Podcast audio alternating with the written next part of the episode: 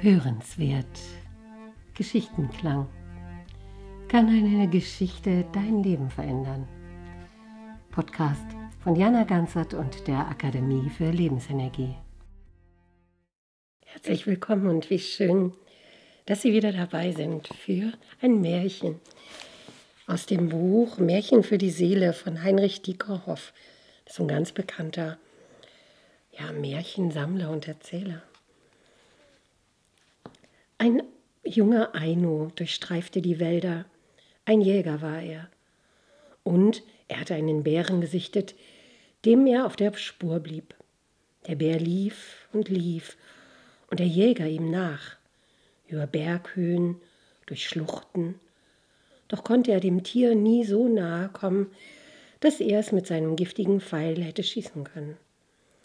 Schließlich war der Bär auf dem Gipfel eines kahlen Berges angelangt und verschwand da in einer Höhle, die in die Tiefe führte. Der junge Ainu folgte ihm. In einen riesigen Höhlengang war er gelangt, an dessen äußersten Ende ein Lichterglanz schimmerte. Er tastete sich vor, immer auf das Licht zu, und als er schließlich herauskam, befand er sich in einer anderen Welt. Sie war wie die Menschenwelt, aber viel schöner. Bäume gab es, Berge, Häuser, Menschenwesen. Der Jäger aber kümmerte sich um nichts, dem Bären wollte er nach, den er völlig aus den Augen verloren hatte. Also schritt er auf die Berge zu, ein Tal entlang.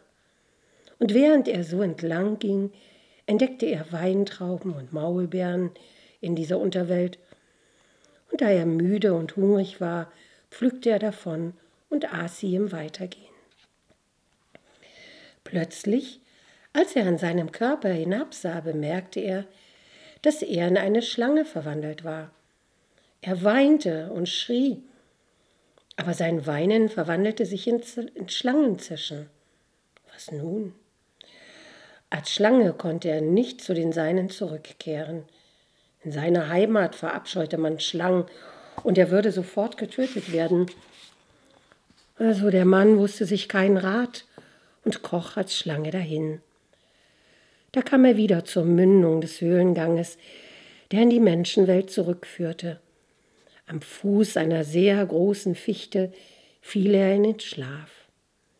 Im Traum erschien ihm der Gott jenes Fichtenbaumes und sprach zu ihm Es tut mir leid, dich so verwandelt zu sehen.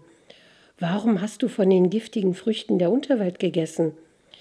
Wenn du deine Menschengestalt wiedererlangen willst, musst du den Wipfel dieser Fichte erklimmen und dich dann hinabfallen lassen. Der Mann in Schlangengestalt erwachte, voll Hoffnung und Furcht zugleich. Doch beschloss er, den Rat des Gottes zu befolgen. Er kroch den Fichtenbaum hinauf bis zum Wipfel und ließ sich dann hinunterfallen. Er brach in zwei.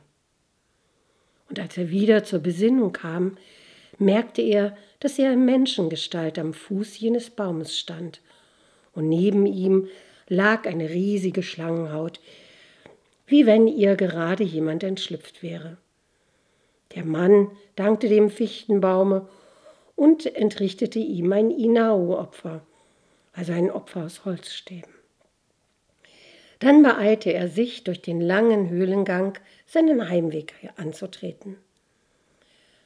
Nach einer Weile kam er wieder auf die Oberwelt, und zwar genau auf jenen Berggipfel, von wo aus er dem Bären gefolgt war. Den Bären hatte er aber nicht mehr gesehen. Und als er nach Hause kam, hatte er wieder einen Traum.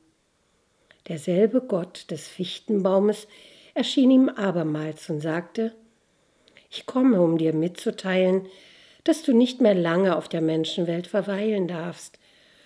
Du hast von den Weintrauben und dem Maulbeeren der Unterwelt gegessen. Deshalb musst du wieder zurück. Dort unten aber wohnt eine Göttin. Sie war es, die dich in Gestalt einer Bärin in die Höhle und in die Unterwelt gelockt hat. Sie möchte dich heiraten. Bereite dich darauf vor, wieder dorthin zurückzukehren. Und es geschah wahrhaftig. Der junge Mann erwachte und erhob sich. Doch bald wurde er von einer schweren Krankheit befallen, so dass er sich nach ein paar Tagen zum zweiten Mal in die Unterwelt begab. Er kam nie mehr zurück. Er muss dort wohl, hm, wahrscheinlich mit der Göttin leben. Ja, eine Geschichte, die vielleicht tröstlich ist für jene, die liebe Menschen haben gehen lassen müssen. Alles, alles Gute.